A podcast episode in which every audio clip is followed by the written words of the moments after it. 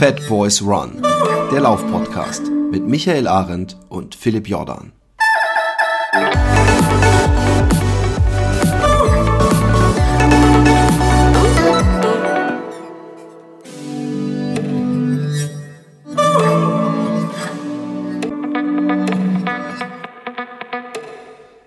Willkommen, Fat Boys Run, mal wieder ein Interview und ich freue mich drauf. Und zwar nicht nur, weil mein heutiger Gast äh, zweifellos den schönsten Vornamen der Welt hat, sondern er ist auch, äh, na, wenn ich jetzt sage, eins unserer Aushängeschilder, dann äh, ist die Frage schon von wem? Vom DLV oder von Deutschland? Er ist einer der schnellsten Marathonläufer dieses Landes. Er hat die Jugend an seiner Seite. Er hat noch viel vor sich und er hat auch schon viel erreicht. Und ich bin äh, äußerst erfreut, bei mir Philipp Flieger begrüßen zu dürfen. Hallo Philipp, wie geht es dir? Hi, hallo. Ja, schön, dass ich ähm, hier zu Gast sein darf. Ähm, mir geht es sehr, sehr gut. Ähm, ich kann nicht klagen. Ähm, das Training hat bei mir inzwischen auch wieder äh, ein bisschen äh, Fahrt aufgenommen, nachdem ich ja mir nach dem Berlin-Marathon äh, dieses Jahr, der eine oder andere wird es vielleicht gesehen haben, äh, mir auch mal eine äh, kleinere Auszeit vergönnt habe. Das sind wir lustigerweise, also wir sind überhaupt nicht im selben Boot. Ich bin in dem langsamen, großen, bulligen Dampfer da rechts und du sitzt in dem Speedboat. Aber ich habe dieses Jahr, äh, äh, ich will jetzt nicht dickpissen, aber da, dann kann ich zumindest kurz erzählen, dann verstehst du mich. Ich habe so, ich bin von hier, ich lebe in Holland, von Utrecht bin ich nach Süddeutschland, wo ich ursprünglich herkam, gelaufen mit so einem Ziehwagen, so jeden Tag so um die, was weiß ich, 47 Kilometer im Schnitt und ähm, ähm, für so einen guten Zweck. Und da ich dann irgendwie 14 Tage hintereinander jeden Tag, wie gesagt, so ein Ultra gelaufen bin, habe ich danach gedacht, so, jetzt kannst du aber mal die Füße hochlegen. Und dann wurde es aus einer Woche wurden zwei und aus zwei wurden drei. Und irgendwann ich, bin ich zwei Monate nicht gelaufen. Und es fiel mir sehr schwer, weil auch der Lebenswandel sich dann komischerweise noch schlechter, bei mir zumindest, ich bin ja kein Profi, äh, äh, sofort äh, äh gestaltet hat. Und dann sind die Pfunde äh, dazugekommen. Und ich habe mich jetzt seit zwei Wochen dazu äh, äh, verdonnert, äh, Streakrunning zu machen, damit ich einfach morgens diese Entscheidung nicht treffen muss. Fiel es auch dir schwer, wieder ins Laufen zu kommen? Ähm, ja und nein. Also ähm, ich glaube, dass der Mensch äh, absolut ein Gewohnheitstier ist und da ich kann jetzt in dem Fall vielleicht nicht für alle meine Kollegen sprechen, aber äh, wenn ich für mich spreche, muss ich sagen, es ist für mich auch so, wenn ich mal zwei, drei Wochen ähm, nicht mehr so viel mit diese, mit Laufen im Allgemeinen, aber auch mit, dem, mit dieser Leistungssportwelt zu tun habe, dann ist es natürlich auch schön, wenn man dann äh, ja dadurch letztendlich auch ein bisschen mehr Zeit hat, äh, mit Freunden unterwegs zu sein, Freunde zu besuchen, die man sonst nicht so sieht und dann natürlich auch das, äh, den ein oder anderen Abend etwas äh, mehr noch in die Länge zieht und vielleicht auch das ein oder andere Bierchen oder Glas Rotwein mehr trinkt, als man sonst machen würde. Ähm, und natürlich kann man sich so da auch ganz gut dran gewöhnen. So ist es nicht. Ähm, es ist aber bei mir dann tatsächlich so gewesen, dass ich, ich habe keinen Trainingsplan gehabt oder geschweige denn einen Plan B jetzt direkt nach Berlin, ähm, dass ich irgendwann einfach morgens mal wieder Lust hatte, laufen zu gehen. Und dann muss man aber sagen, also wenn ich jetzt einen Monat nicht mehr laufe, dann ist das ja auch nicht bei mir direkt alles super fluffig wie sonst, äh, sondern dann merkt man auch erstmal, äh, wenn man dann mal das erste Mal wieder, was weiß ich, 10, 15 Kilometer laufen geht, dass man doch zu den Sterblichen gehört und äh, ähm, auch der Körper dementsprechend sich natürlich anpasst, ähm, auch wenn man eben dann weniger tut und ähm, dass dann halt ein 4-Minuten-Tempo, was sonst eher in die Richtung regenerativer Dauerlauf bei mir geht, äh, dann doch auch ganz schön anstrengend ist, wenn man seine Pulswerte danach ausliest. Ähm, und das war aber dann so der Punkt, wo einen dann ja auch wieder so dieser natürliche Ehrgeiz packt und dann sagt, ähm, ohne dass ich jetzt da schon ein konkretes Ziel im, im Hinterkopf hatte, hm, das muss aber mal dringend wieder besser werden. Und ähm, einer der großen Vorteile oder ja, zumindest Begebenheiten hier in Regensburg bei mir ist, ähm, dass ich eben, ähm, wir sind ein kleiner Verein, aber wir haben eine sehr, sehr starke Trainingsgruppe ähm, und ähm, sind alle privat ähm, gut befreundet. Das heißt, ähm, der Lebensmittelpunkt, wenn ich wieder hier sehr in Regensburg bin, ist natürlich dessen, dementsprechend sehr laufzentriert, sage ich mal. Und ähm, so war es dann relativ schnell wieder so, dass man natürlich die Jungs öfters wieder sehen wollte. Und das hat sich dann ähm, oft auch damit verbunden, dass man eben zu den gemeinsamen Trainings wieder zusammengegangen ist. Wenn man, wenn man die ganze Zeit praktisch so einen ähm, unsichtbaren, hier läuft einer der besten äh, an, äh, Aufnäher praktisch auf der auf der äh, auf dem Rücken hat. Ähm, passiert's dir? Das frage ich mich manchmal, weil ich ich laufe ja auch meine langen Läufe und und wenn man dann wieder in Stadtnähe kommt und dann ist dann der Student, wo man sieht, allein schon an der Kleidung, okay, der läuft jetzt wahrscheinlich drei Kilometer und der überholt einen, dass ich A gerne rufen würde, hey, das ist aber auch mein Kilometer 36, du Arschloch. Und wie oft passiert es dir oder passiert es überhaupt? Weil du hast ja wahrscheinlich, selbst bei den langsamen Läufen, eine sehr hohe Grundschnelligkeit. Aber das habe ich mich bei allen Profis schon gefragt, dass du einen ganz gemütlichen Lauf machst, wo du überhaupt nicht auf Tempo achtest und dich jemand überholt und du merkst, der freut sich ein Ast oder äh, passiert dir das gar nicht? Ah, das soll jetzt echt nicht überheblich klingen oder, oder irgendwie Tut's nicht, keine Sorge es passiert ganz, ganz selten, äh, um ehrlich zu sein, dass man, selbst wenn wir lockere Läufe ähm, laufen sozusagen, wie gesagt, das ist, spielt sich ja bei mir, wenn ich wirklich sehr, sehr zerstört bin, zum Beispiel, wie du gesagt hast, nach so einem langen Lauf oft äh, in einer Marathonvorbereitung, dann ist bei mir der nächste Tag eben auch so, dass natürlich spielt da das Tempo auf der Uhr äh, äh keine Rolle. Es geht ja nur um, um eine Form von aktiver ähm, Regeneration. Aber trotzdem ist das dann so, dass das selten bei mir im Bereich von 4 Minuten 30 auf dem Kilometer ist. Das ist eher so, ja. Scheiße, Mann. Das ist bei mir mein Top-Tempo. 30, ja. Und dann überholen einen natürlich deswegen nicht so viele Leute. Es ist nicht ausgeschlossen, ab und an passiert's. Witzig ist aber, ähm, dass es dann oft halt tats tatsächlich nicht der, äh, der Typ äh, Student vielleicht ist, sondern in Regensburg gibt es durchaus auch äh, einen nicht unambitionierten ähm, äh, Triathlon-Verein und dann die Leute können natürlich auch gut laufen, ähm, dass das dann von, von der Seite äh, mal vorkommen kann. Ähm, und sonst meistens die Teamkollegen, die vielleicht einen anderen Trainingsschwerpunkt oder Wettkampfschwerpunkt haben und äh, man sich dann eben für diesen Morgen zum Beispiel zum Auslaufen nicht verabredet hat, dass die einen dann irgendwie, man trifft sich ja dann doch, Regensburg ist ja in der Hinsicht ein Dorf, äh, an den, den Hauptlaufstrecken, irgendwie an der Donau zum Beispiel, äh, dass einen dann einer von den eigenen Teamkollegen vielleicht mal einholt oder sowas. Macht der, äh, lacht er dann zumindest hämisch? Ja, wir haben schon so unter, unter uns Jungs zumindest, äh, glaube ich, ist schon so eine gewisse, jetzt nicht bösartig gemeinte, aber so eine Schadenfreude ist sicherlich schon mal da, weil man sich ja immer sehr gut in den anderen reinversetzen kann. Das heißt, wenn ich im Sommer natürlich eher, als Marathonläufer zumindest jetzt so ein bisschen meine, auch so eine Zwischentrainingsphase, so ein bisschen Offseason habe und sehe, was dann die, die Youngsters bei uns da für, für Intervalle auf der Bahn runterklopfen dürfen, ähm, ich meine, das, das ist ja die Schule, aus der ich auch mal äh, äh, rausgekommen bin und so ja auch meine, meine, meine jüngeren Jahre äh, als Bahnleichtathlet äh, äh verbracht habe. Und man kann sich sehr gut vorstellen, wie äh, bei einem Programm von 15 mal 400 in, was weiß ich, 60 bis 62 Sekunden pro Runde, ähm, wie sich da so die letzten fünf anfühlen, ähm, wenn man da mit der, mit der Übelkeit kämpfen darf und einfach Lunge und Muskeln einfach brennen, weil das Laktat aus deinen Ohrläppchen rausläuft, so ungefähr ähm, dann kann man sich sehr gut in die Jungs reinversetzen und weil es bei mir dann in der Regel da eher so eine Off-Season ist, steht man natürlich mal mit einem Schmunzeln am, am, am Rande der Bahn äh, und schaut den Jungs dazu. Und genauso ist es bei denen natürlich, die können sie jetzt vielleicht nicht ganz so reinversetzen, wie es ist, irgendwie harte 40 Kilometerläufe zu machen für einen Marathon. Ähm, aber wenn ich dann irgendwie am nächsten, äh, was am Montag irgendwie im Training aufschlage und da irgendwie zunächst mal beim Loslaufen vielleicht den ersten Kilometer in 4,30 da rum trotte oder vor mich hin humple, so in Anführungszeichen, dann, ähm, dann äh, kommt natürlich auch mal hier ein flapsiger Spruch, so von wegen, äh, ob man es Laufen verlernt hat oder was los ist, ähm, ob, ich schon, ob ich schon so alt bin, weil ich bin tatsächlich natürlich mit 30 Jahren bei uns in der Trainingsgruppe ein bisschen der Opa ähm, und ähm, äh, ob es nicht, nicht Zeit wird, ob man sich das nicht überlegen möchte beim Leistungssport. Krass, also ja. Aber du hast da auf jeden Fall noch ein paar Jahre vor dir äh, gehe ich mal von aus. Also du machst Art und Weise äh, kann man schon davon ausgehen, ja. Genau. Und im Notfall kannst du immer noch zum Ultralaufen wechseln. Marco oh. Olmo hat ja dieses Jahr das Ultra Afrika Race mit, äh, ich glaube, 68 Jahren gewonnen. Das ist wirklich etwas, wo ich äh, größten Respekt äh, davor habe. Ich habe vor eigentlich allen Sportarten großen Respekt, ähm, aber ich muss sagen, dieses ganze Ultra-Thema, das kann ich mir wirklich so überhaupt nicht vorstellen, weil ich persönlich empfinde Marathonlaufen und auch Marathontraining schon als wirklich abartig. Ähm, und, und 42 Kilometer finde ich schon auch extrem lang. Ähm, ich du rennst ja auch wie ein Gestörter. Das macht das natürlich auch ein bisschen unangenehm, das gebe ich zu.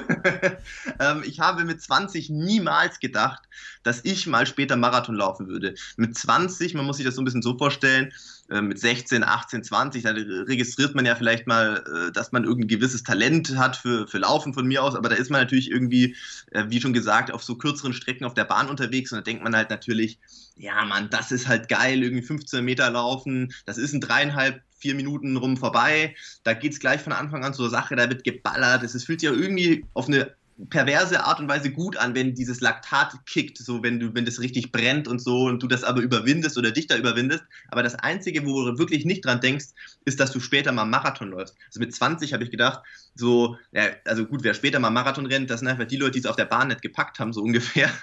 Und ähm, wie man sich das Training antun kann, wie man sich antun kann, 42 Kilometer am Stück zu laufen, bevor es ja dann irgendwann mal in die heiße Phase des Rennens geht. Dann habe ich gedacht, das ist natürlich komplett Verrückten.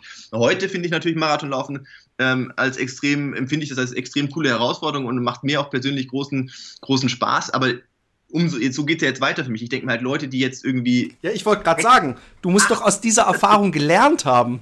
Ja, ich denke mir, das ist so verrückt. Und ich habe jetzt tatsächlich äh, in meiner Recreational-Phase sozusagen äh, nach Berlin. In der Auszeit war ich äh, eine Woche im Urlaub auf äh, Fuerteventura und äh, da wurde ich eingeladen zu einem, ähm, ich war da eigentlich nur so ein bisschen sporadisch für mich joggen, morgens vorm Frühstück und sonst am Strand gelegen. Ähm, einen, ähm, wie hieß das gleich, Wüsten, Wüsten-Halbmarathon irgendwie so. Also da gibt es so einen, äh, im Norden von äh, Fuerteventura ein großes äh, Naturschutzgebiet, äh, die Dünen von Coralejo und ähm, das, das ist ein sehr, wirklich großes Gebiet, was halt sehr, ich sag mal, so eine Wüstenoptik hat, sehr viel so Dünen, tiefer mhm. Sand, bisschen Lava-Wüste und äh, ja, ich habe mir da nicht viel bei gedacht, habe natürlich dann gesagt, ey komm, ist doch mal geil, was anderes auszuprobieren. Ähm, und ich muss sagen, es war mit Abstand der langsamste Halbmarathon meines Lebens zum einen Mal und ich habe nicht gewonnen. Gut, ich war nicht fit, habe die Sache auch, glaube ich, ziemlich unterschätzt.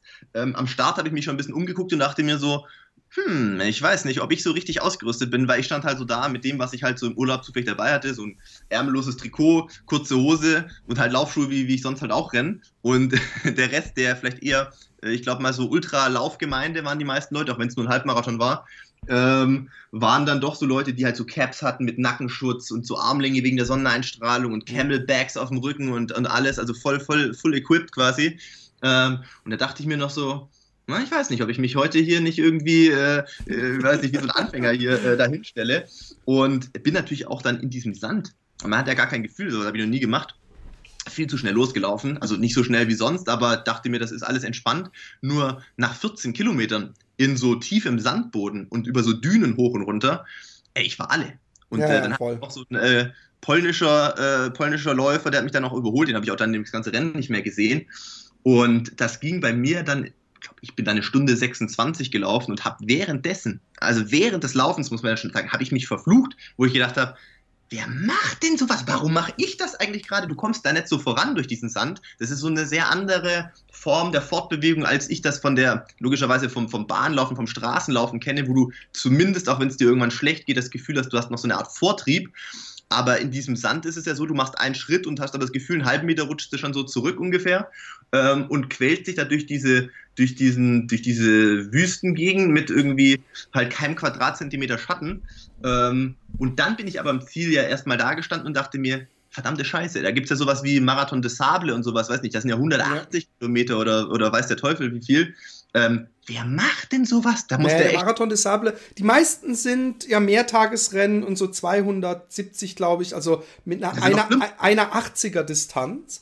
Ähm, aber laut, äh, ich habe ja sehr viele Folgen, wir haben ja sogar so eine Special Sidekick-Sendung, die äh, Little Desert Runners Club heißt äh, mit dem Raphael Fuchsgruber, das ist so ein bisschen ja, ein, einer der Cracks in der Welt und äh, wahrscheinlich der beste Deutsche.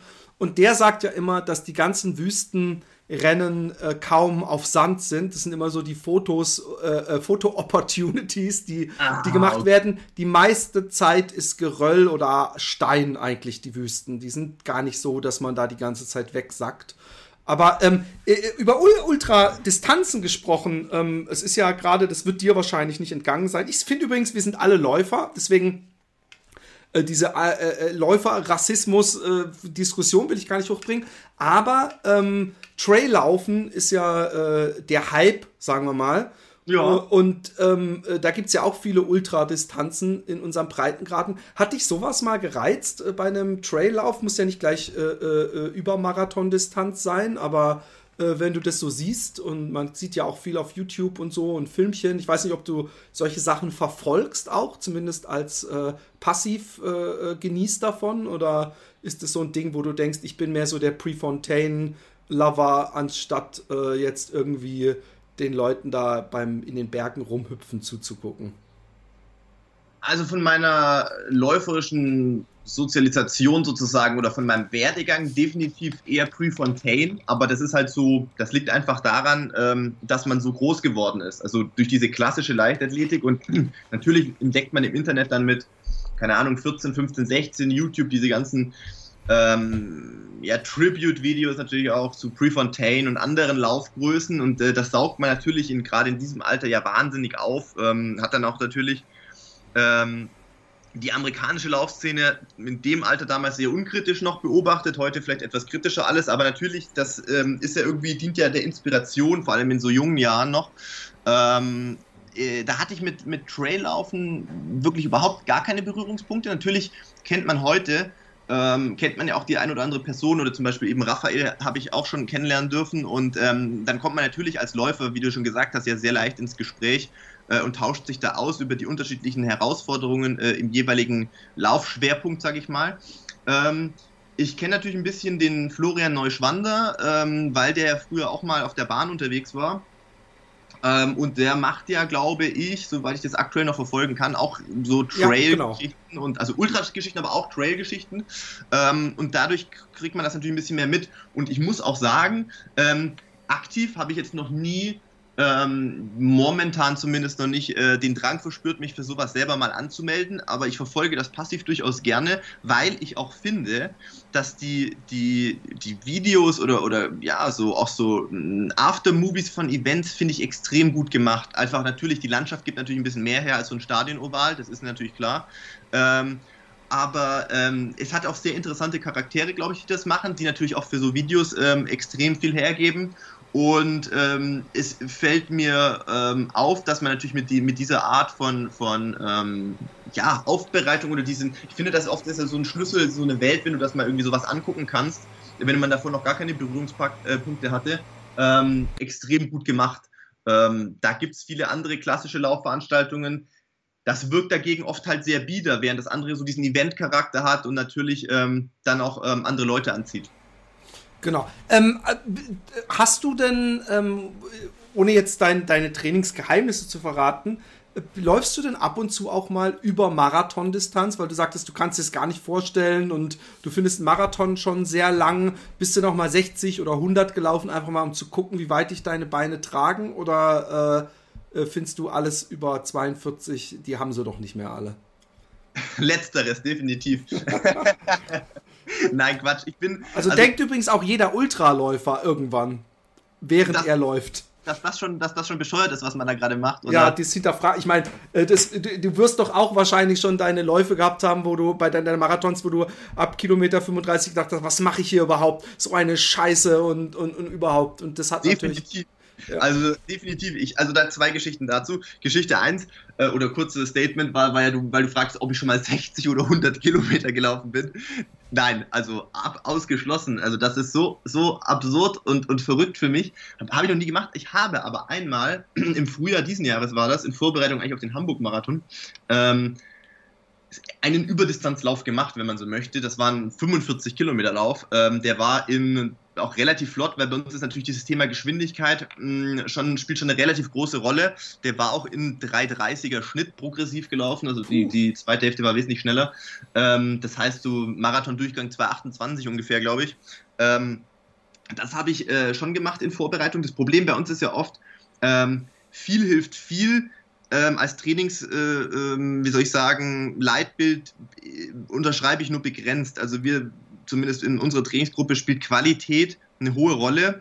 Ähm, natürlich im Idealfall im Verbund mit Quantität, aber jetzt einfach nur bei uns Kilometer runter zu joggen, so in fünf oder auch sechs Minuten Tempo, sage ich mal, als Beschäftigungstherapie, das macht bei uns keinen Sinn mehr, weil natürlich in dem Punkt, wo jetzt mein Körper ist mit 30 Jahren, natürlich ähm, das Training der letzten 15 Jahre, das ist ja nicht spurlos an einem vorbeigegangen. Das heißt, um da noch Reize zu setzen, muss das schon eine gewisse Qualität haben. Und ähm, da sind natürlich solche Überdistanzläufe mit Vorsicht zu genießen, nenne ich es mal, weil auch für mich, der zwar Profiathlet ist und, und schon einige Trainingsjahre auf dem Buckel hat, muss man natürlich sagen, 45 Kilometer in so einem Tempo im Rahmen einer 200 Kilometer Woche, im Rahmen von 12 200 Kilometer Wochen als Vorbereitung für einen Marathon, das ist eine heftige Belastung, ne? weil das ist ja nicht so, dass ich danach drei Tage Pause habe, sondern am nächsten Tag geht es ja weiter mit zweimal, was weiß ich, zwischen zweimal Laufen mit 25 bis 30 Kilometer. Und ähm, daher muss man mit diesen Überdistanzläufen ein bisschen vorsichtig umgehen. Das ist ein kalkuliertes Risiko, sage ich mal. Also natürlich bringt dich sowas extrem weiter, glaube ich, auch für den Kopf. Ähm, aber man muss sich natürlich darüber im Klaren sein, dass das auch ein Verletzungsrisiko birgt. Zu der anderen Frage bezüglich, ob man nicht im Wettkampf darüber nachdenkt, ähm, was man hier gerade macht. Ich bin ja letzten Endes ähm, erst zwei Marathons, äh, also vier Marathons am Start gewesen und äh, gerade auch meine Teamkollegen, ähm, weil du schon vorher mal angesprochen hattest, wie so das Klima untereinander ist, ähm, kommen, äh, wie soll ich sagen, äh, vergessen nicht hin und wieder zu erwähnen, dass meine Quote ja doch recht bescheiden ist, dass ich von vier gestarteten Marathons nur zwei im Ziel war. ich habe ich hab, ich hab eine bessere Quote als du und ich bin schon mehr Marathons gelaufen. Ich bin eigentlich ziemlich, ich bin eigentlich ziemlich gönnerhaft, dass ich mit so Amateuren hier mich überhaupt an einen Tisch setze. absolut, absolut. Also ich habe mich selber gefragt, ob du das, äh, ob deine Recherche ausreichend war, dass ich heute hier im Podcast sein darf, ja. äh, weil die Quote ist sicherlich noch ausbaufähig.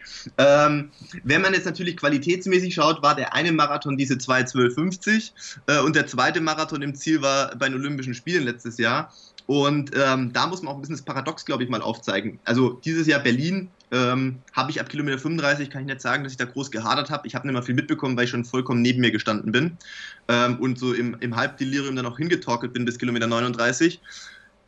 Ähnlich bei meinem Debüt, da bin ich bei 37, hatte ich einen Kreislaufzusammenbruch. Das heißt, die zwei Marathons kann ich dir gar nicht so sagen, was ich da noch so viel gedacht habe über 35, weil ich nicht mehr viel, ich war dann nicht mehr so zurechnungsfähig, nennen wir das mal.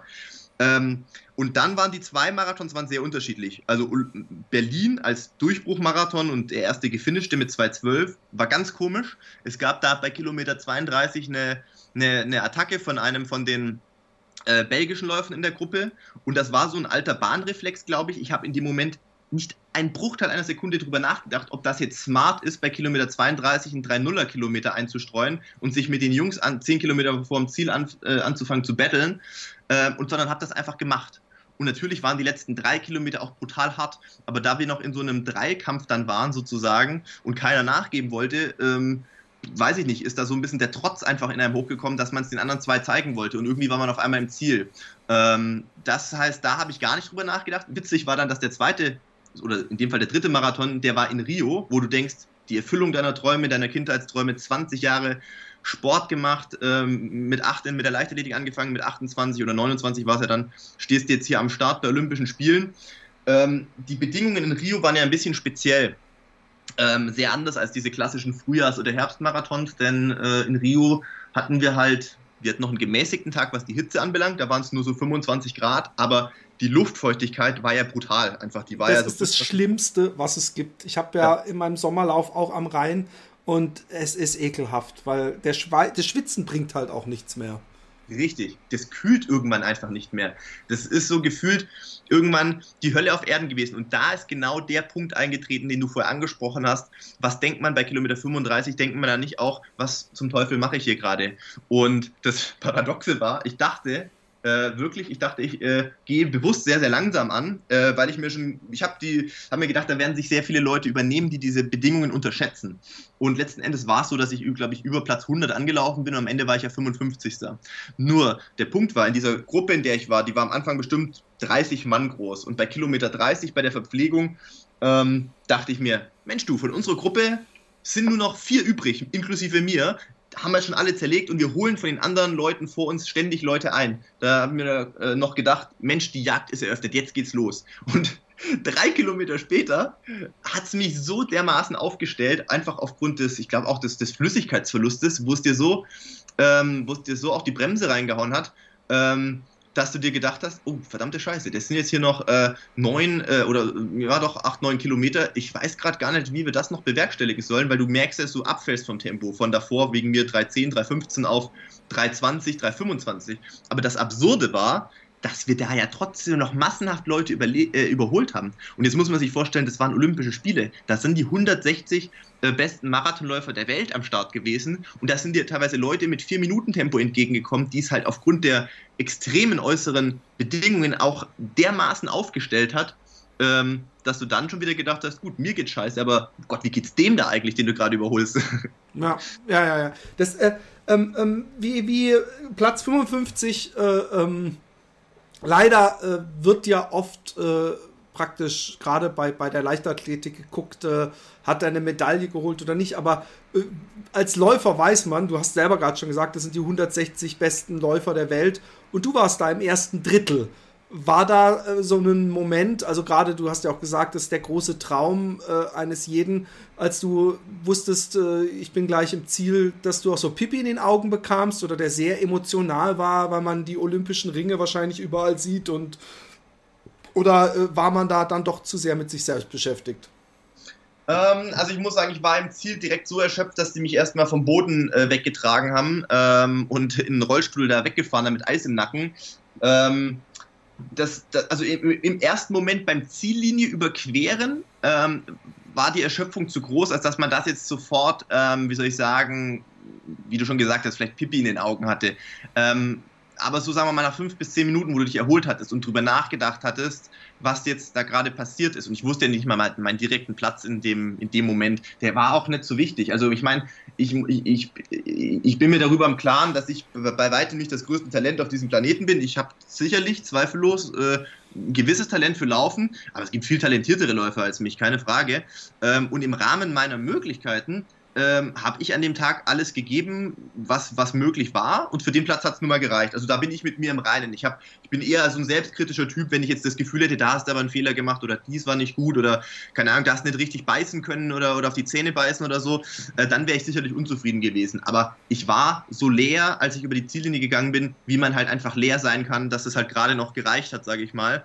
Ähm, von dem her war ich da sehr zufrieden. Aber mit dem Abstand von 10, 15 Minuten ähm, hat man irgendwie realisiert, ich glaube, ich habe das in irgendeinem Interview mal gesagt, das ist dann tatsächlich erstmal negativ interpretiert worden, aber das war gar nicht so gemeint, dass sich für mich, dass ich da dann realisiert habe, dass sich für mich so ein 20-jähriges Kapitel meines Lebens schließt, sozusagen. Und das heißt nicht, und so haben die es interpretiert, dass ich mit Leistungssport oder mit Sport oder mit Laufen im Allgemeinen abgeschlossen habe. Aber es ist so, ähm, wenn du als weiß nicht, kleiner Junge mit 8, 9 das erste Mal, ich glaube Atlanta war das 96, äh, im, im, Fernsehen gesehen hast äh, und, und irgendwie ich für mich dann da gesagt habe zu meinen Eltern, ja, ich möchte auch mal zu Olympischen Spielen. Dann haben die auch gesagt, ja, ja, Philipp, alles klar, machst du ja mal, wenn du groß bist. So.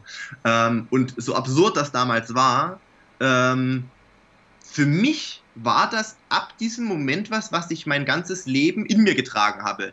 Ähm, dieser Wunsch oder dieser Traum, ähm, als, als Sportler, als Läufer irgendwie mal Deutschland bei Olympischen Spielen zu repräsentieren. Und das hat bis zum, bis ja letzten Endes letztes Jahr, vorletztes Jahr, äh, jegliche ähm, größere Entscheidung oder auch lebenswichtige Entscheidung bis dato äh, in meinem Leben äh, beeinflusst. Ich habe alle Entscheidungen ähm, so getroffen, dass ich das Gefühl hatte, das tut mir und dem Sport gut. Und das ist jetzt überhaupt nicht so, dass ich sagen möchte, das bereue ich in irgendeiner Art und Weise. Null. Ich bin glücklich mit allem, was ich dann unterm Strich, auch allen Rückschlägen, allen OPs und allem drum und dran, allen ganzen negativen Scheiß. Ähm, letztendlich hat mich das zu der Person gemacht, die ich heute bin und ich bin glücklich, dass es so war. Aber irgendwie hat es sich trotzdem angefühlt, wie wenn so ein 20-jähriges Kapitel einen Abschluss gefunden hat. In dem, in der Tatsache, dass ich diesen Traum erreicht habe. Ähm, das heißt nicht, dass ich jetzt gar keine anderen sportlichen Ziele mehr habe und, und sage, ich möchte jetzt nicht mehr äh, irgendwie, was weiß ich, was Leistungssport machen. Ähm, aber das war ein sehr zufriedenstellendes Gefühl, so Lifetime-To-Do-Liste einen großen Haken zu setzen, so in der Art. Weißt du, wie ich meine? Also, Voll. Äh, das war, das war irgendwie so ein krasses inneres Zufriedenheitsgefühl, weil ja natürlich eben gerade in so einer langen Zeit eben bei, bei weitem nicht alles gut geht, sondern du viel Dreck fressen musst, äh, um mal da zu sein.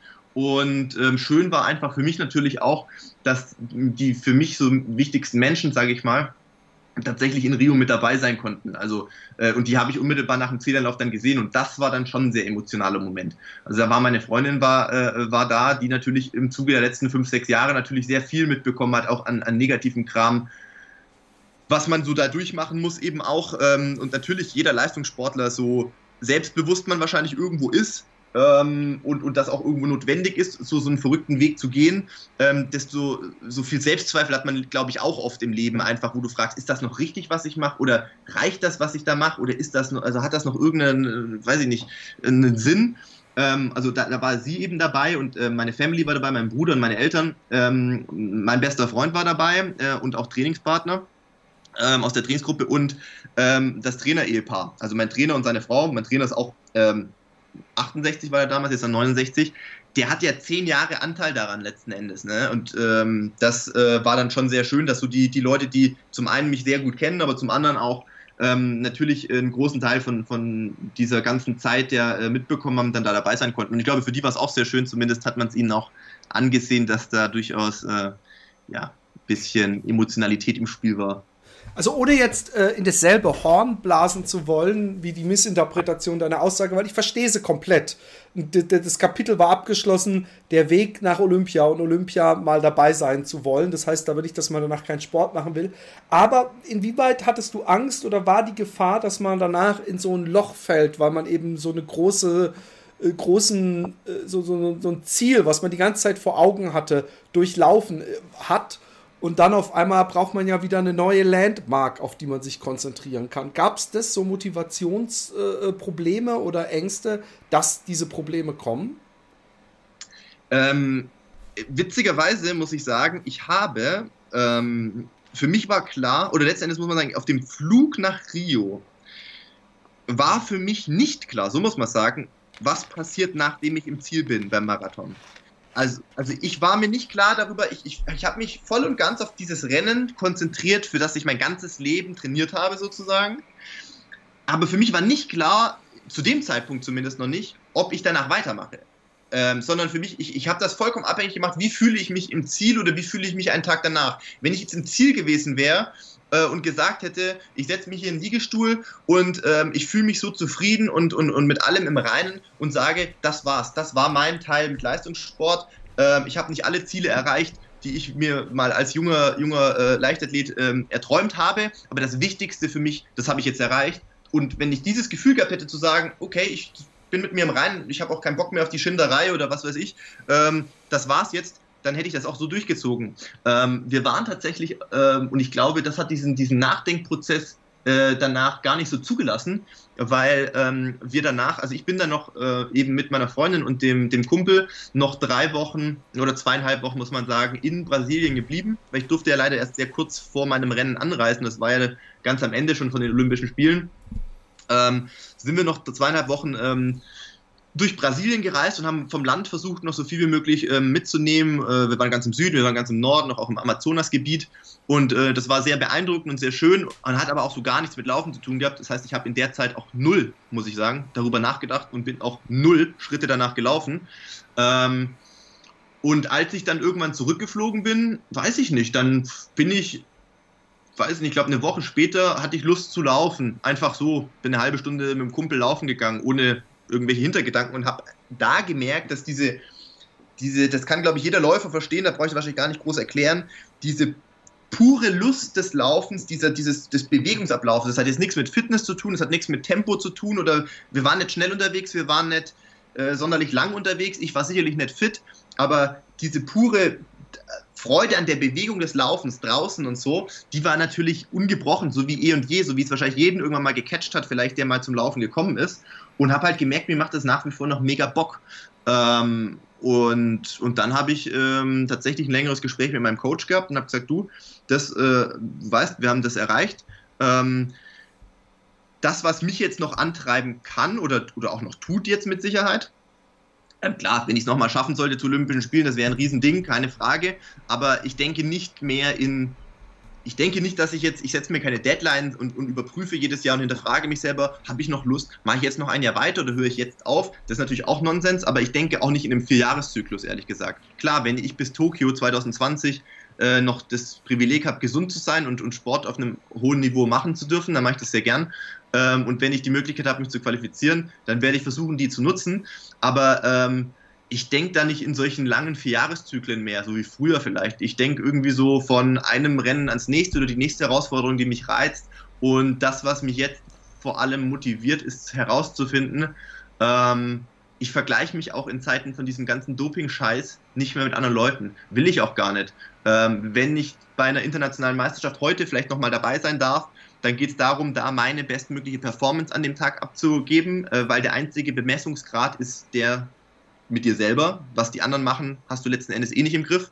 Und ähm, was mich eben antreibt, ist herauszufinden, was noch in mir steckt. Wie viel äh, kann ich noch von meiner Marathonzeit sozusagen ähm, noch abknapsen. Und das heißt aber nicht, ähm, dass ich jetzt hier ein totaler auf dem Ego-Trip bin und, und total selbstzentriert äh, oder sowas, aber das ist auch irgendwo eine, ein Prozess, glaube ich, aus dieser ganzen Doping-Problematik. Und wenn man das Voll. über ein paar Jahre verfolgt hat, dann äh, ist es halt nun mal leider so, dass man vielen Leuten halt nicht, äh, nicht über den Weg trauen kann. Und ich glaube, es ist ein sehr zermürbender Prozess, sich jeden Tag damit auseinanderzusetzen, was andere Leute machen und was andere Leute falsch machen, weil die andere ethisch-moralische äh, Grundsätze haben oder so, sondern ähm, ich glaube, was, was einen dann vielleicht noch motivieren kann, ist, der bestmögliche Sportler zu werden, der man eben selber sein kann. Voll. Wunderschön hast du das gesagt, weil ähm, das bringt mich zum nächsten Thema, weil ähm, äh, leider, und das ist nicht mal eine DLV-exklusive Geschichte, ähm, es Marathonläufern wirklich schwer gemacht wird. Also ähm, äh, in Holland war es so, dass äh, sie hier eine völlig äh, andere, ähm, also es gab eine Zeit, die man unterbieten musste, die übrigens zwei äh, Minuten unter der deutschen war. Ich weiß nicht, die hatten, glaube ich, auch so eine Norm.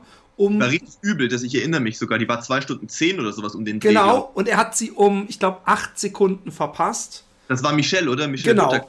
Und der durfte dann nicht mit nach Olympia. Ja. Und, und, und, und dann habe ich mich gefragt, und, und ähnliches äh, beobachten wir gerade in deinem Fall mit der DLV-Unterstützung, obwohl du ja, äh, äh, glaube ich, auch offengelegt hast, aber da kannst du gleich noch ins Detail gehen. Und was ich so seltsam finde an der ganzen Geschichte ist, ähm, wenn ich die Analogie äh, ziehen darf, wenn, der D wenn, wenn die Kulturförderung ja, in Deutschland im Gegensatz zur Sportförderung, weil sowas ist ja der DLV, oder da geht es ja auch drum.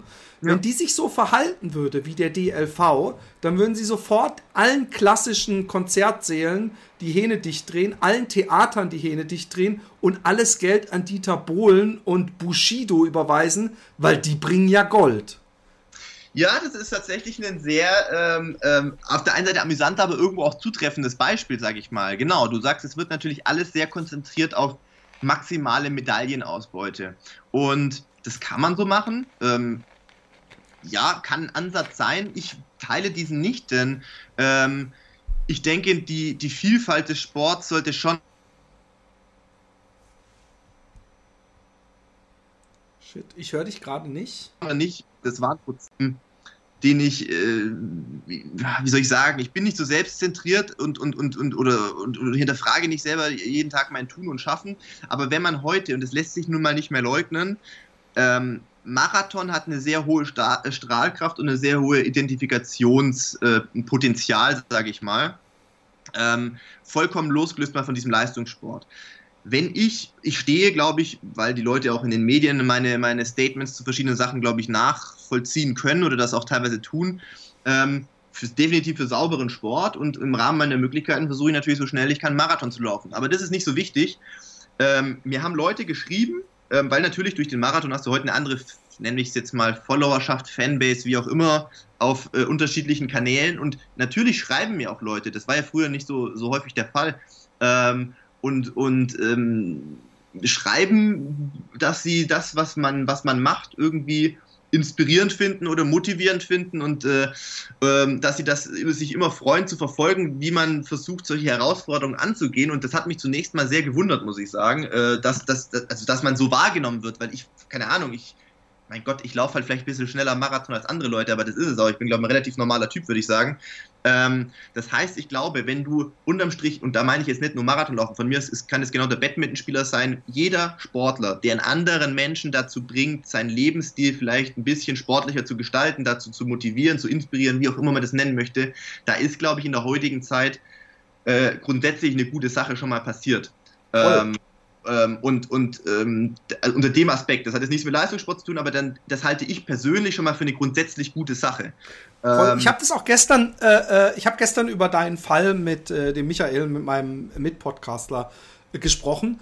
Und ich habe auch gesagt, es wird nämlich nicht nur äh, ein Fehler gemacht, weil man nach den Medaillen guckt, weil, weil auch einfach, wie du selber sagst, mit Doping und so weiter, äh, äh, ist das eine bescheuerte äh, äh, Herangehensweise an den Sport, sondern du bist einer der Besten, also du gehörst zur Top eines Sports, der ein Massensport ist, der aktiv von vielen äh, ausgeübt wird. Und es, es mag ja super viele ähm, äh, Sportarten geben, die sich im Fernsehen super gut verkaufen lassen oder die Trendsportarten sind. Aber ähm, man soll man, dann sollen die Leute mal gucken beim Berlin-Marathon, wie viele Leute da laufen. Und jede größere Stadt hat ja so eine Massenveranstaltung. Und du bist derjenige, der praktisch ganz oben steht, ohne dich jetzt, äh, äh, ohne jetzt deine Bescheidenheit triggern zu wollen, dass du das runterspielst. Aber du hast dich aus einer riesen Masse von aktiven Sportlern nach oben gekämpft. Und diese Sportler wollen natürlich auch, dass ihr Sport bei Olympia vertreten wird. Und dass ihr bester Mann, wir fühlen uns ja alle als Läufer, ähm, äh, auch äh, unser Land äh, repräsentiert. Und ich finde natürlich auch, dass auch, auch so eine Motivationsgeschichte, dass man als Sportler natürlich, äh, äh ich bin jetzt äh, jenseits äh, von Ambitionen weg, jemals ein, ein, ein Top-Athlet zu wollen, aber wenn ich jetzt 16 wäre oder 10, dann möchte ich doch auch äh, äh, mir denken, ey, ich will so wie der Philipp Flieger sein, dann kann ich vom Sport leben und eigentlich idealerweise dadurch, dass mich der deutsche Leichtathletik, äh, Leichtathletikverband unterstützt und nicht ich das nur über Sponsorengelder reinkriegen muss, weil äh, äh der, der DLV sagt, mehr zahle ich dir nicht. Und das finde ich eine ne problematische Sache. Äh, in Japan, ich weiß nicht, ob du dich mal mit diesen, mit diesen Marathonstaffeln da beschäftigt das ist Richtig krass, was in Japan abgeht, ja. Da werden die so gesponsert und da gibt's, das sind das Volkshelden und es liegt daran, dass die eben so ein ganz anderes System haben. Und da kann man halt als Marathonläufer wirklich äh, sich bei einem dieser großen Firmen anschließen und davon leben. Und es ist eigentlich ein Witz, dass in einer Sportart, die so, so breit, so eine breiten Sportart ist, wenn man da der Beste ist, und dass man eigentlich gucken muss, äh, äh wo man sein Geld herbekommt. Äh, oder äh, möchtest du da vielleicht noch ein bisschen zu. Also die Förderung vom DLV muss man einfach mal sagen. Ich weiß, dass das natürlich deren Ziel ist. Die kriegen mit Sicherheit auch Druck, keine Frage, vom das geht ja über verschiedene Töpfe auch. Ähm, natürlich haben Verbände die, die Möglichkeit, sich selber Mittel zu verdienen, durch natürlich äh, Sponsorenverträge mit ihren Partnern, aber zumindest wird ja immer propagiert, dass das alles nicht ausreicht und sie brauchen ja die staatlichen Mittel, die dann das Bundesinnenministerium an den Deutschen Olympischen Sportbund vergibt und der dann an die Fachverbände nach einem sozusagen nach einem Leistungsschlüssel. Welcher Verband bringt mir die meisten Medaillen? Weil natürlich der Staat oder wie auch immer, die möchten ja irgendwie messbare Kriterien haben. Das heißt, das bringt aber dann diese Fachverbände unter Druck zu sagen, okay, die Leichtathletik hat ja nun mal das kann man jetzt sagen, ob das die Vielfalt ist einerseits schön, auf der anderen Seite bringt es sie in dem Fall ähm, natürlich auch unter Druck. Ich glaube, was haben wir denn, 26 Disziplinen oder so, ähm, plus männlich äh, und weiblich. Ähm, das heißt, du hast ja letzten Endes einen sehr breiten Pool an sportlichen Disziplinen, die du zu bedienen und zu fördern hast. Ähm, und dann ist es wahrscheinlich für, für die Entscheider, so denke ich, ich versuche mich ja oft auch in, in kritischen Diskussionen in andere Leute reinzuversetzen, ähm, dass der Entscheider, der dann irgendwelche Sachen vergeben muss, sich dann auch wahrscheinlich Angst um seinen Stuhl oder um seine Reputation oder was auch immer hat.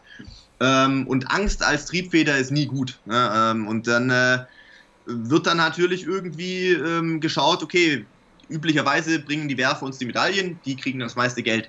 Verstehe ich auch irgendwo. Und Leist, ich bin der Letzte, der sagt, Leistung soll nicht honoriert werden. Aber so wirst du auf jeden Fall langfristig nichts ändern. Weil Werfen, diese Sportart, die jeder Zweite, den man kennt, ausübt. richtig, richtig. Ähm, die Identifikation vom, vom, Werfen ist vielleicht nicht ganz so hoch wie von den Läufern. Ähm, aber ähm, du wirst auf jeden Fall nichts verändern in anderen Disziplinen, wenn du da den Geldhahn komplett zudrehst. Weil letzten Endes, ich sag mal so, um kurz mal auszuholen, also meine Motivation, ähm, 2011 hatte ich ein relativ beschissenes Jahr. Da hatte ich drei Operationen und es stand sehr stark auf der Kippe, ob ich nochmal Leistungssport würde machen können. Und man braucht Ziele, auch in so einem elfmonatigen Reha-Prozess ähm, wo du ja ab, fernab deiner Trainingsgruppe allein irgendwo im, im Reha-Zentrum oder in irgendwelchen Schwimmbecken da, da rumhampelst. Ähm, also habe ich mir gesagt, okay, äh, zu der Zeit war ich noch Student, ähm, wenn ich die Möglichkeit bekomme, nochmal eine zweite Chance zu kriegen für, für Leistungssport, dann werde ich die nutzen ähm, ohne Kompromisse, weil es gibt in meinem Leben nicht so viele äh, zweite Chancen üblicherweise. Dann war es so, ich habe äh, 2012, ich bin wirklich nochmal auf die Beine gekommen, war das erste Mal sozusagen in dieser Nicht-Nachwuchsklasse bei einer EM, durfte mich damals von Mo Farah, der später ja dann Doppel-Olympiasieger geworden ist, äh, bei der EM verprügeln lassen. Ähm, aber das war nicht so wichtig. Ich bin damals eine ziemlich äh, gute 5000 Meter Bestzeit gelaufen und habe für mich vor allem ähm, gemerkt, da ist noch einiges in mir drin. Ähm, ich glaube, es ist wert, vier Jahre zu investieren, weil es war für mich klar, 2012 äh, werde ich logischerweise nicht in London bei Olympischen Spielen sein mit der Vorgeschichte. Ähm, dann vier Jahre bis 2016 ähm, und wenn das nicht ausreichen sollte, dann akzeptiere ich, dass das Talent dafür nicht groß genug war und dann studiere ich meinen Master. Und dann habe ich 2012 meinen Bachelor fertig gemacht in Politik und Medienwissenschaft ähm, und habe danach versucht, ähm, Profi zu werden oder habe für mich beschlossen, Profi zu sein. Profi bedeutet für mich, du kannst von deinem Geld oder von dem, was du einnimmst, leben. Das ist nun relativ schwer, wenn du von der Bahn kommst. Und aber, und für mich war eines klar, ich habe keinen Bock gehabt, irgendwie mich einer Sportfördergruppe der Polizei oder der Bundeswehr anzuschließen. Aus verschiedenen Gründen. Beides wäre nicht so mein Style gewesen, glaube ich. Äh, und der zweite Grund, ich hatte keinen Bock, mich äh, meinem Verband äh, noch weiter auszuliefern, denn ähm, diese Plätze der Sportfördergruppe sind sehr limitiert. Das heißt, du brauchst einen starken Fürsprecher im Verband, im Idealfall einen Bundestrainer. Ähm, und ähm, du musst einen Kaderstatus haben. Das heißt aber, wenn die Bundestrainer wechseln oder du irgendeinen Clinch hast mit dem Verband oder Bundestrainer, dann äh, ja, könnte es, könnte man natürlich so weit gehen, dass unter irgendwelchen Umständen du deinen Kaderstatus verlierst und stehst natürlich dann in der Kürze der Zeit ohne ähm, äh, deine sportliche, zu dem Zeitpunkt sportliche Existenz da. Und die ersten paar Jahre, die waren hart, sich über Wasser zu halten mit kleineren Sponsorenverträgen, ähm, weil wenn du keinen Namen hast, und das ist das Normalste von der Welt, ich verstehe natürlich heute da das Business auch besser, ähm, Partner können mit dir im Idealfall nur was anfangen, wenn du für irgendwas stehst, wenn Leute dich kennen, wenn, ja, wenn, wenn man dich irgendwo auch als, als Asset einsetzen kann. Ähm, und das hat sich erst beim Marathonlaufen sehr stark verändert, weil wir ja schon drüber gesprochen haben. Marathon spricht halt sehr viele Leute an äh, und ist dadurch natürlich auch ähm, für, für mögliche Sponsoren deswegen natürlich interessanter. Das ist ganz logisch. Es ist einfach ein anderer ähm, Kreis an, an Sportlern, den du ansprichst und ein größerer vor allem auch. Ähm, und ich muss sagen, so seit zwei Jahren, da war sicherlich Rio auch nochmal gut, also als Olympische Spiele ähm, hat das sicherlich auch nochmal als Katalysator gedient ähm, habe ich heute Verträge, ähm, ohne dass ich jetzt zu sehr ins Detail gehen möchte, ähm, die es mir ermöglichen, als selbstständiger Sportler, Sportunternehmer, wie auch immer man das nennen möchte, ähm, durchaus sehr, sehr gut von meinem Sport derzeit leben zu können. Und das Wichtigste ist nicht, ob ich jetzt so und so viel Geld äh, verdiene aktuell oder nicht, sondern mir ist meine Unabhängigkeit, das ist mir das Wichtigste. Ich weiß nicht, wer die, die momentan diese Mediengeschichte geht, ja ein bisschen durch die Medien, dass ich jetzt nicht mehr im Bundeskader oder Teil des Bundeskaders bin, weil ich jetzt äh, ein, ein, wirklich nicht so tolles Sportjahr 2017 hatte. Ähm, das geht mir irgendwo äh, sonst wo vorbei, weil letzten Endes ähm, macht mich das, ähm, das, was ich bisher oder die letzten, dieses Jahr zum Beispiel, als Beispiel meine Förderung dieses Jahr betrug in Summe 50 Euro. Ähm, das heißt, ich glaube, viele Menschen haben heutzutage ein sehr falsches Bild davon, ähm, was es heißt, Mitglied des Bundeskaders zu sein. Also als, als, als ich, als Läufer, als, als Marathonläufer habe dieses Jahr ähm, für einen Kadertest, den ich allerdings machen musste. Äh, den habe ich mir nicht ausgesucht, der war in Leipzig, habe ich 50 Euro Fahrtkostenzuschuss bekommen. Ähm, meine Trainingslager, ähm, egal ob Südafrika, St. Moritz etc., habe ich alle selber finanziert. Das heißt, der, der Schaden sozusagen, wenn man von einem Schaden ausgehen will, der geht ziemlich gegen Null, weil ähm, ob ich da auf irgendeiner Liste stehe oder nicht, äh, das lässt mich jetzt keine Sekunde schneller oder langsamer laufen und äh, ich lebe an keinem Standort, wo ein Olympiastützpunkt ist. Wir haben hier über Jahre hinweg ein, ich nenne mal Olympiastützpunkt ähnliches System hier kreiert mit medizinischen Partnern, Physiotherapeuten, Ärzten, Leistungsdiagnostikern etc., die mit unserem Verein hier ähm, Kooperation eingegangen sind. Und ähm, es geht durch den, durch den, wie soll ich sagen, durch den Verlust des Kaderstatuses äh, Statuses ändert es für mich jetzt nichts. Der Punkt ist aber, dass halt sehr viele Leute, und deswegen, das war der Schlu äh, Entschluss, warum ich das geteilt habe, dieses Prozedere äh, in den sozialen Medien. Die meisten Leute haben ja keine Ahnung, wie das bei uns teilweise abläuft.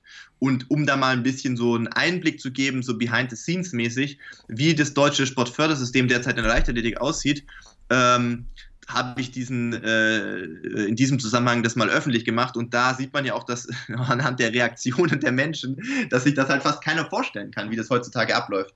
Ähm, jetzt ist es aber so, ich bin jetzt 30 Jahre alt, ich habe vielleicht einen gewissen Namen oder wie auch immer man das nennen möchte in der deutschen Marathonszene gegenwärtig und ich bin okay damit.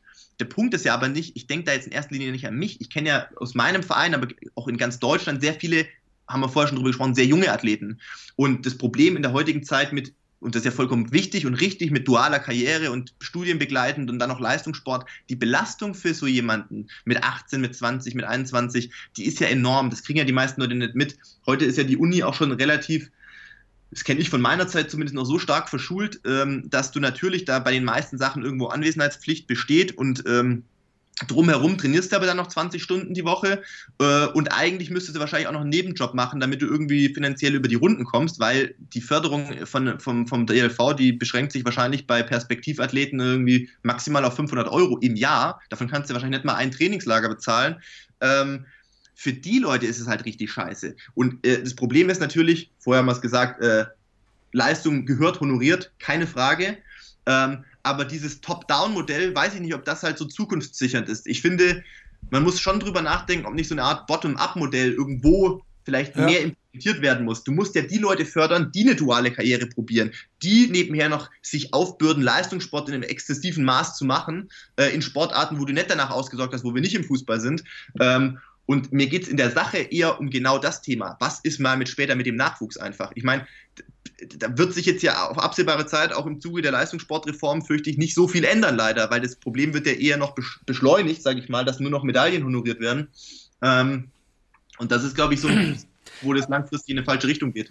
Ich habe ich hab ganz, ganz spontan ein paar Einfälle. Vielleicht, vielleicht verändern die ja dein Leben, ich weiß es nicht. Aber ich habe gerade mir überlegt, ja, in den Medien hat es in den letzten 15 Jahren einen ziemlichen Umbruch gegeben, ja. Ähm, äh, und zwar, dass äh, früher waren Einschaltquoten und Fernsehsender äh, die Nummer eins, ganz früher noch staatlich äh, geregelt.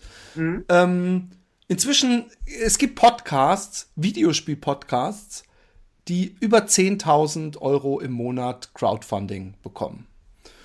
Und ich habe mir gerade, während du geredet hast, mir überlegt, warum ähm, äh, geht ein Philipp Flieger, der entsprechend äh, jung ist und, und, und auch äh, mit der Zeit geht. Äh, warum äh, hast du dir mal überlegt, eine Crowdfunding-Plattform zu machen, wo du sagst, ihr könnt mich unterstützen, einfach so, weil ich als Sportler Unterstützung verdiene? A, Stretch Goals, sprich die Leute, die, was weiß ich, 10 äh, Euro im Monat unterstützen, die kriegen äh, drei ähm, ähm, ungelistete YouTube-Filmchen, wo ich über meinen Trainingshergang berichte und die, die äh, einmal 500 Euro oder was weiß ich was spenden, die äh, können an einem äh, lockeren Lauf an einem Sonntagmorgen mit mir machen.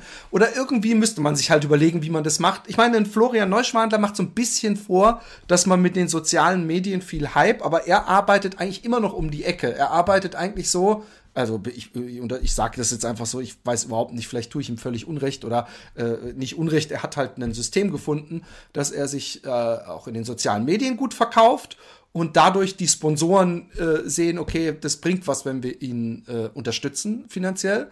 Aber man kann natürlich das Geld auch eigentlich direkt bei den Leuten abholen. Hast du da, äh, was hältst du davon? Ähm, also ich bin definitiv der Letzte, der nicht sagt, man muss die Zeichen der Zeit erkennen und ähm, ich halte neue Möglichkeiten äh, für solche Sachen für, für absolut zielführend. Und ich glaube auch, dass junge Sportler vor allem darüber nachdenken äh, sollten. Gerade Crowdfunding funktioniert im Ausland ja schon relativ gut. Ähm, über Crowdfunding selber habe ich tatsächlich noch nicht nachgedacht, denn ähm, ich bin da ganz bei dir und äh, Florian Neuschwander ähm, weiß ich auch, was er, was er macht und wie er das über Social Media macht. Ähm, das ist eher das Ding, in das ich jetzt seit zwei Jahren mehr Zeit investiere ähm, und mehr sozusagen mit der Öffentlichkeit ja dadurch teile, aber das natürlich auch mehr Leute dann interessiert und für Sponsoren, gebe ich dir absolut recht, super interessant ist.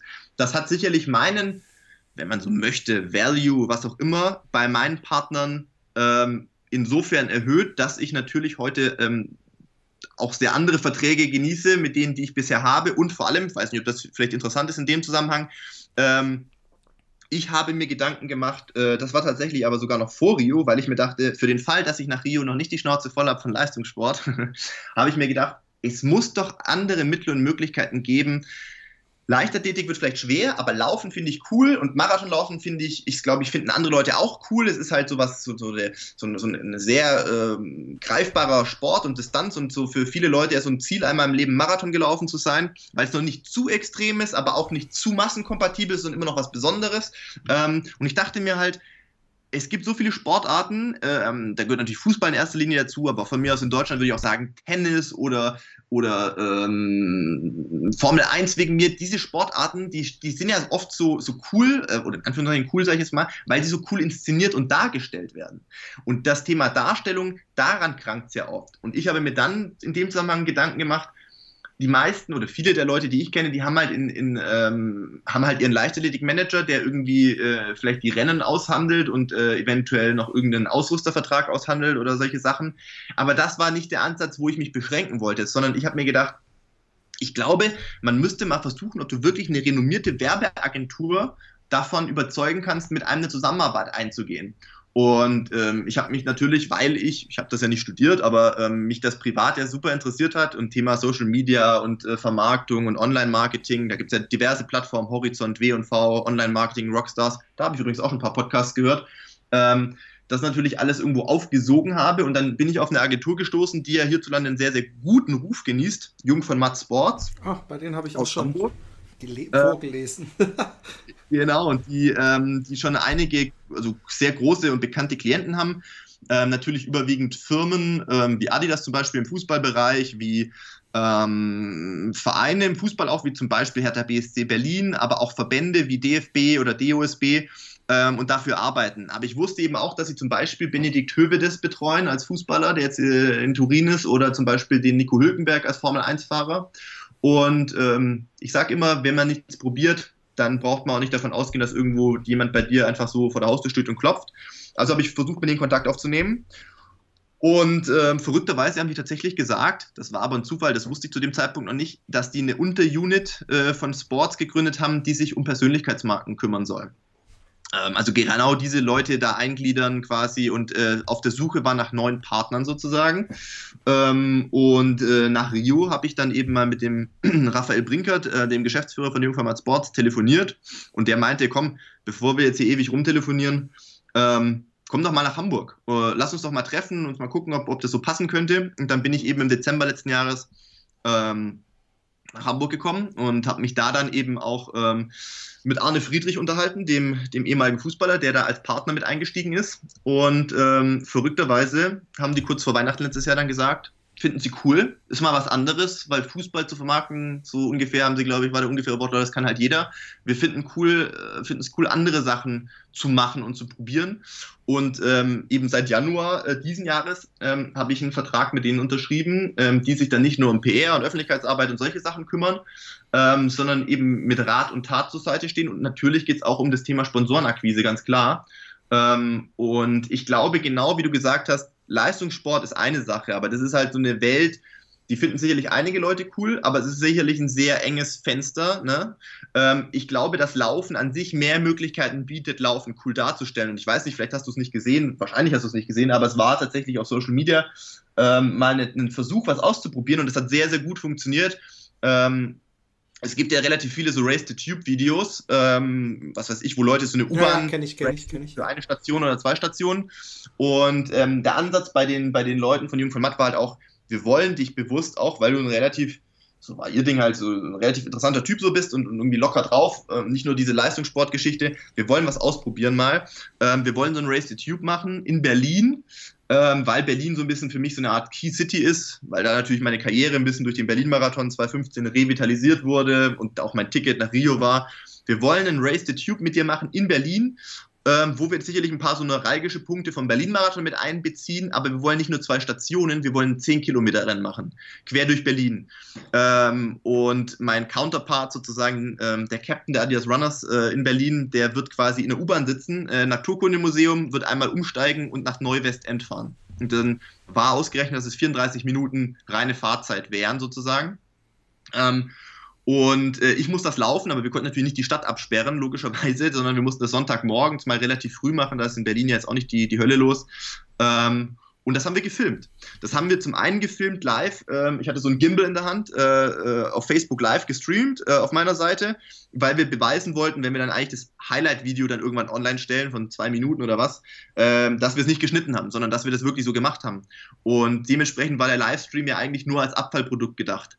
Und ähm, verrückt war, dass am Sonntagmorgen um, ich weiß nicht, zu drehen angefangen haben wir um sieben, aber ich glaube, der war halb neun oder wo wir dann äh, den Livestream gestartet haben und das eben einmal durchgezogen haben.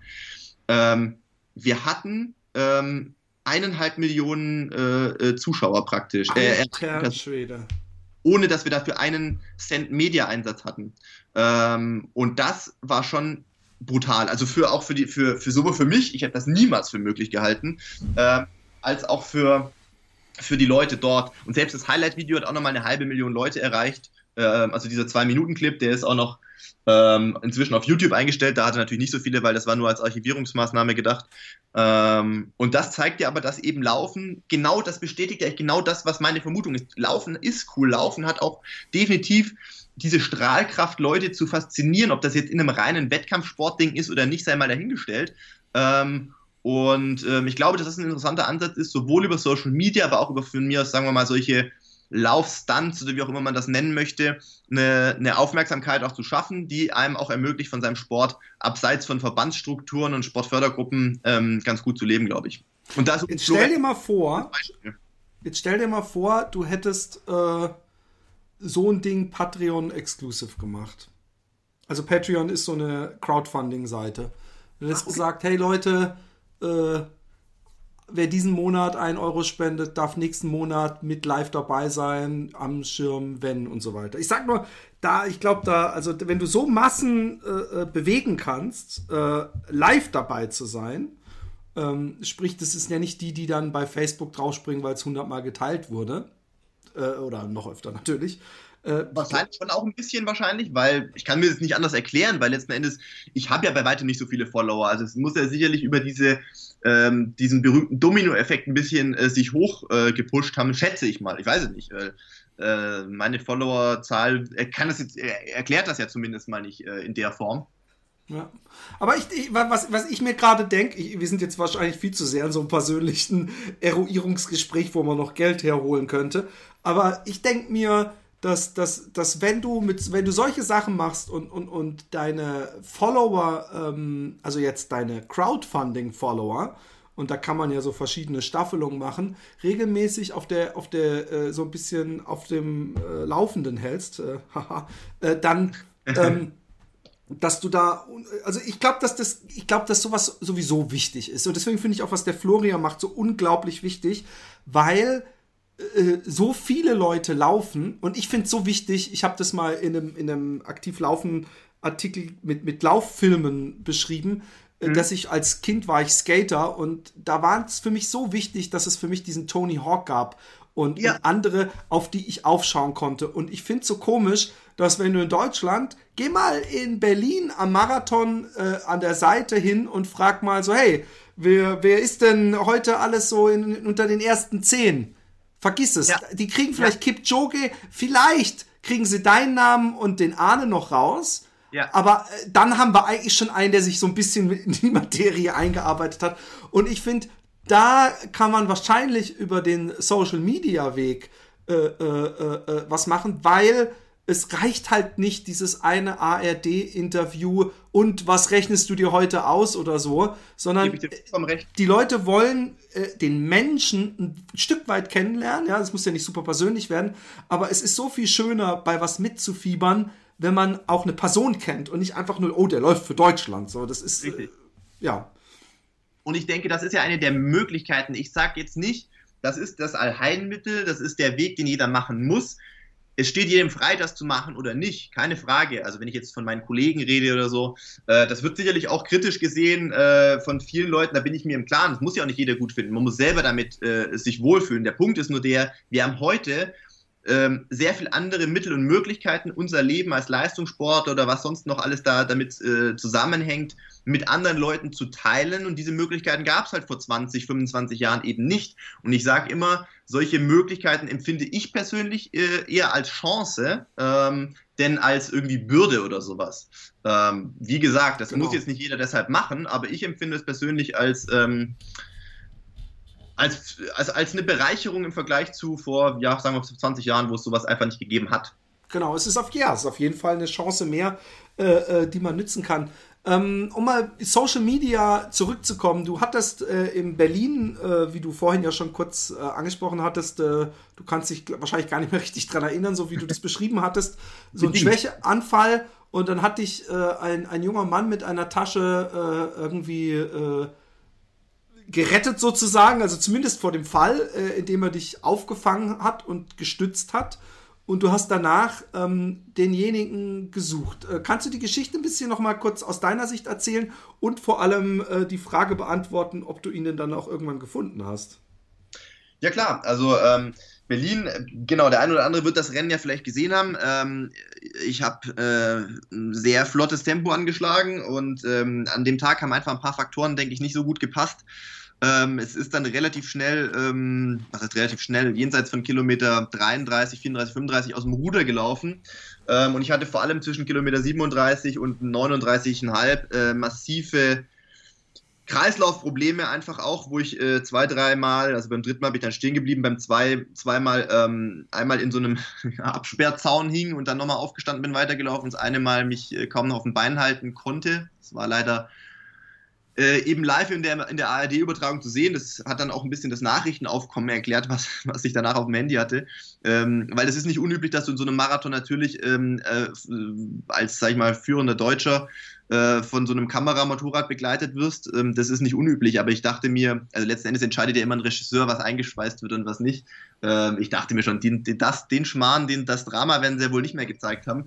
Ähm, aber nein, es war sechs Minuten äh, live im Fernsehen zu sehen, deswegen kenne ich die Szenen ja selber auch. Ähm, sie waren jetzt nicht so präsent in meinem Kopf, aber ich konnte es mir dann ja selber nochmal angucken in der Mediathek. Ähm, und beim dritten Mal war es eben so, dass es schon, ich sag mal so, auch beim, beim Anschauen der Bilder mutmaßlich nicht mehr gut gegangen wäre im Sinne von, ähm, da, ich hätte mich wahrscheinlich nicht mehr auf den Beinen halten können. Und da ist eben ein junger Mann, der da zufällig als Passant war, hat das wohl gesehen ähm, und äh, ist dann eben auf mich zugegangen, hat mich so ein bisschen ähm, gepackt und sozusagen auf den Beinen gehalten. Und ähm, ja, in diesem Moment muss man ja sagen, ich war da vollkommen derangiert und, und neben der Spur und irgendwie natürlich eine Mischung aus äh, äh, im Delirium irgendwie, aber auf der anderen Seite auch natürlich massiv äh, enttäuscht und, und, und alles. Und ähm, ja, ich bin dann in dieses Auto, ähm, dieses Begleitfahrzeug gestiegen und, ähm, und wurde dann Richtung Ziel gebracht. Und tatsächlich hat mich mein Bruder draufgebracht ähm, im Nachgang, ähm, der die, sich die Bilder, der war zwar in Berlin, aber hat sich dann im Nachgang die Bilder angeguckt äh, in der Mediathek und meinte so, ey, hast du eigentlich dem, dem, dem jungen Mann, ähm, hast du ihm eigentlich Danke gesagt. Beim, beim, beim, beim Anschauen hat das, sah das jetzt nicht so aus. Und dann habe ich mir selber angeguckt und dachte mir, hm, ich kann mich nicht genau erinnern, aber tatsächlich, ich glaube nicht, weil irgendwie du da so mit deinem eigenen Leid äh, beschäftigt warst, sozusagen, ähm, dass ich da gar nicht dran gedacht habe. Und das war eigentlich der Punkt, wo ich mir das, ich habe mir das einen Tag überlegt äh, irgendwie ähm, und am Dienstag dann spontan entschieden, komm, ich, ich poste ein Bild, ich hatte ja kein Bild von ihm, ein Screenshot von der Mediathekaufnahme, wo ich dachte, man kann ihn vielleicht einigermaßen erkennen und frage mal nach, Power of Social Media mäßig, ob vielleicht mir jemand helfen kann, den jungen Mann ausfindig zu machen in Berlin. Und ähm, das ist wieder ein Beispiel für die Kraft von Social Media. Das war vollkommen abartig. Man weiß ja nicht, was passiert vorher. Wie gesagt, ich bin kein Lionel Messi, der da irgendwie 40 Millionen Fans hat oder was weiß ich was. Äh, ich hatte da, weiß nicht, 11.000 vielleicht oder so auf Facebook. Ähm, und das ist ja massivst. Ich glaube, das ist ja 6000 Mal oder 7000 Mal geteilt worden.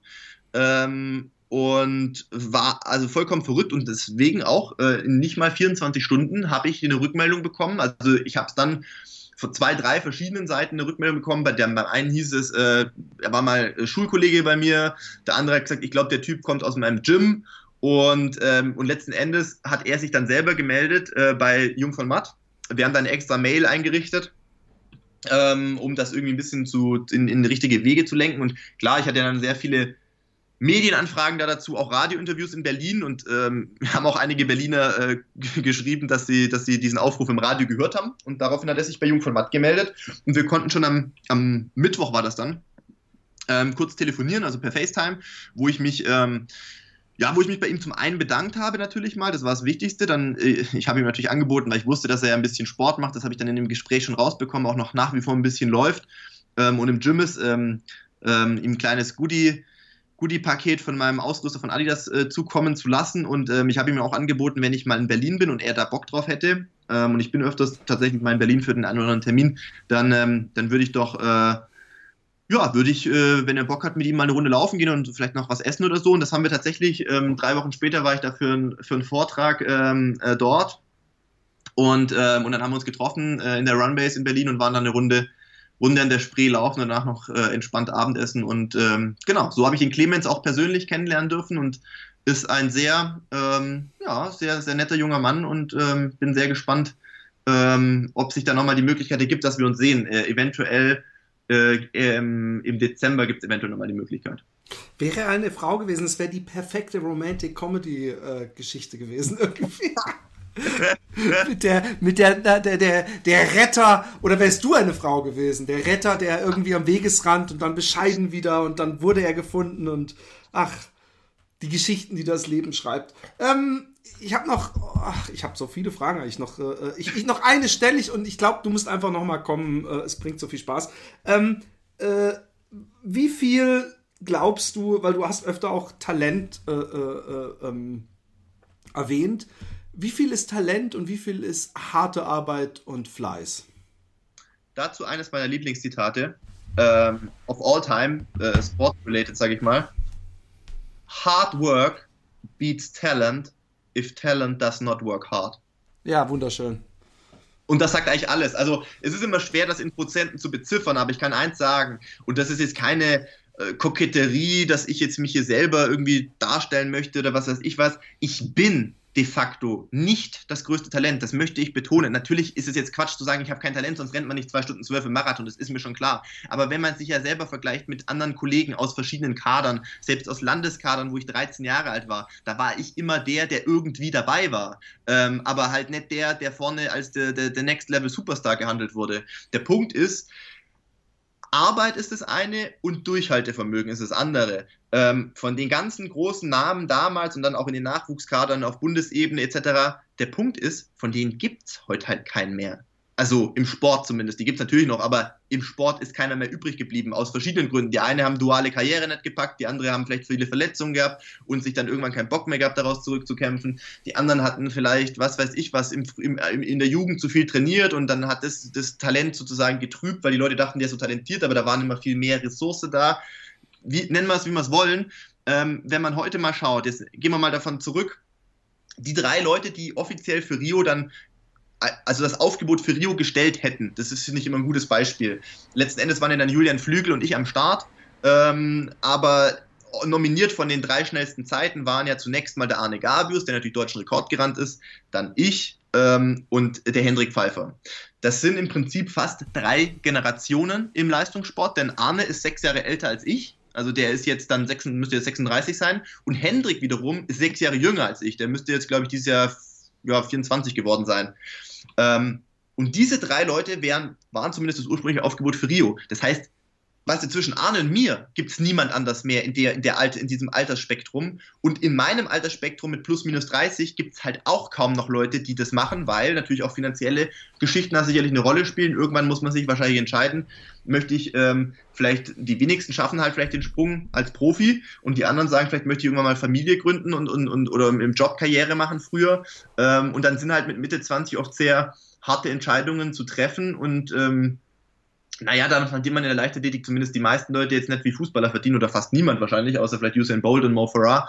Ähm, sagen halt sehr viele ähm, ja, ihrer Leidenschaft dann irgendwann Ade und ähm, ja, ähm, dann bleibt halt sehr wenig übrig. Und ähm, deswegen Also die Leute, die Talent haben, ähm, das ist wichtig und, und sicherlich, wenn du ganz nach oben willst, irgendwo unabdingbar. Aber es ist nicht der ausschließliche Weg, dass man sagt, wenn du nicht dieses Level an Talent besitzt, dann äh, kannst du das und das nicht erreichen. Ähm, ich glaube, dass sehr viel äh, einfach auch von der Arbeitseinstellung eine Rolle spielt. Jetzt hast du es selber äh, dir eingebrockt, dass ich dir noch eine Frage stellen muss. Ja, gerne, äh, gerne. Du hast Arne erwähnt und Arne ist sechs Jahre älter als dich. Arne hat den äh, Cojones-Move gemacht, dass er gesagt hat, hey Leute, ich laufe den neuen deutschen Rekord im Marathon. Und mit, ja. also mit Ansage. Was ja manchmal durchaus gar nicht schlecht ist, weil man dadurch sich praktisch Ziele setzt, die man, auf die man zuläuft. Und, und, und vielleicht ist es ja manchmal auch so, dass man, äh, äh ich weiß nicht, das in dem Steve Jobs äh, Biografie, ich weiß nicht, warum mir die jetzt ausgerechnet einfällt, äh, war ganz oft so, dass beschrieben wurde, dass er gesagt hat, dass die Leute gesagt haben, hey, wir können das nicht machen, was du da willst und vor allem nicht in der Zeit. Und hat er gesagt, doch, das geht, ihr schafft es. Und oft haben sie es dann geschafft, äh, obwohl sie es selber von sich nicht gedacht haben. Was hältst du davor oder, oder hast du drüber nachgedacht äh, äh und wenn es nur im ganz Stillen war, auch mal zu sagen, hey, weißt du was, ich unterbiete den Rekord und ich stelle mir den und den Marathon hin und dann versuche ich es einfach mal. Ähm, also ich fand es von Arne auf jeden Fall sehr, sehr mutig, ne? weil man setzt natürlich da dann in dem Moment, wo das ausgesprochen ist, natürlich sich, ob man möchte oder nicht. Also unabhängig mal von der eigenen Erwartungshaltung, ähm, wird natürlich von außen dann sehr, sehr viel an einen herangetragen. Und selbst wenn Arne in seinem zweiten Marathon äh, seine bis dato dann die Bestzeit von 2.09, die ja auch wirklich sehr, sehr gut ist, unterboten hätte, ähm, und sagen wir mal, statt einer 209, ich weiß nicht, was die Zeit war, 40, äh, 209 0 gelaufen wäre von mir aus, was ja auch dann ein Riesenschritt nach vorne gewesen wäre äh, in diesen Bereichen, ähm, dann wäre er von den Medien wahrscheinlich trotzdem nicht für voll genommen worden letzten Endes, weil du natürlich diesen deutschen Rekord angekündigt hattest. Ähm, insofern gebe ich dir vollkommen recht, brutaler Move, sehr, sehr mutig. Ähm, ich bin mir aber schon ziemlich sicher, dass er sich ziemlich sicher war, wahrscheinlich aus, aufgrund seiner Trainingsdaten und Trainingswerte, dass er das für irgendwo für realistisch gehalten hat, sage ich mal. Ähm, ich bin äh, grundsätzlich nicht abgeneigt, klare Ziele zu formulieren und vielleicht sich da auch ein bisschen aus dem Fenster zu lehnen. Letzten Endes bin ich vielleicht in Berlin was heißt daran gescheitert, aber ich wollte natürlich unter zwei Stunden zwölf laufen und bin auch darauf angelaufen. Es hat eben in dem Fall nicht funktioniert. Ähm, den deutschen Rekord jetzt anzukündigen in meiner derzeitigen Situation fände ich aber ehrlich gesagt nicht mutig, sondern dumm. Ähm, weil letzten Endes zwischen meiner aktuellen Bestzeit, die zumindest auf dem Papier noch Bestand hat, ähm, unabhängig davon, was vielleicht in Berlin hätte rauskommen können dieses Jahr, ähm, noch so weit weg ist. Also ich meine, vier Minuten sind halt im, im, ja, im ja, Bereich. Das ist halt normal, das ist, eine, das ist eine Welt ja fast, muss man sagen. Ähm, das fände ich dann gar nicht mal so mutig, sondern irgendwie eher vermessen und unglaubwürdig. Ich sage nicht, also wer weiß, wo man, also keine Ahnung, man muss ja mal abwarten, wie sich das jetzt weiterentwickelt die nächsten Jahre. Sollte es sich äh, sollte ich meine Bestzeit in andere Regionen bewegen können. Ich werde nicht der, der sagt, man darf nie einen deutschen Rekord callen oder sowas, um Gottes Willen. Also ich meine, wenn du eine entsprechende Ausgangsbasis mal hast, ähm, dann fände ich das tatsächlich ähm, cool und es sorgt natürlich auch für, ein gewisses, äh, äh, für eine gewisse Story und sowas. Aber ich denke, die Grundvoraussetzung dafür muss schon mal ein bisschen passen, sage ich mal. Also das wäre wie wenn jetzt einer mit, äh, weiß ich nicht, äh, fällt mir jetzt gar kein so gutes Beispiel ein, ähm, ich, ja, ich glaube, es ist, ist, man versteht schon, äh, dass das ist einfach, äh, äh, es hat ja auch was mit gesunder Selbsteinsch realistischer Selbsteinschätzung zu tun. Was ist denn bei dir, äh, ähm, was glaubst du, was bei dir drin ist? Wenn du jetzt so ein bisschen äh, äh, auch so Cojones-Move-mäßig und du weißt, das ist realistisch und weil ich jetzt einen auf dicke Hose mache, ziehe ich da noch mal eine halbe Minute ab. Wo glaubst du, ist, ist auf jeden Fall, was ist drin?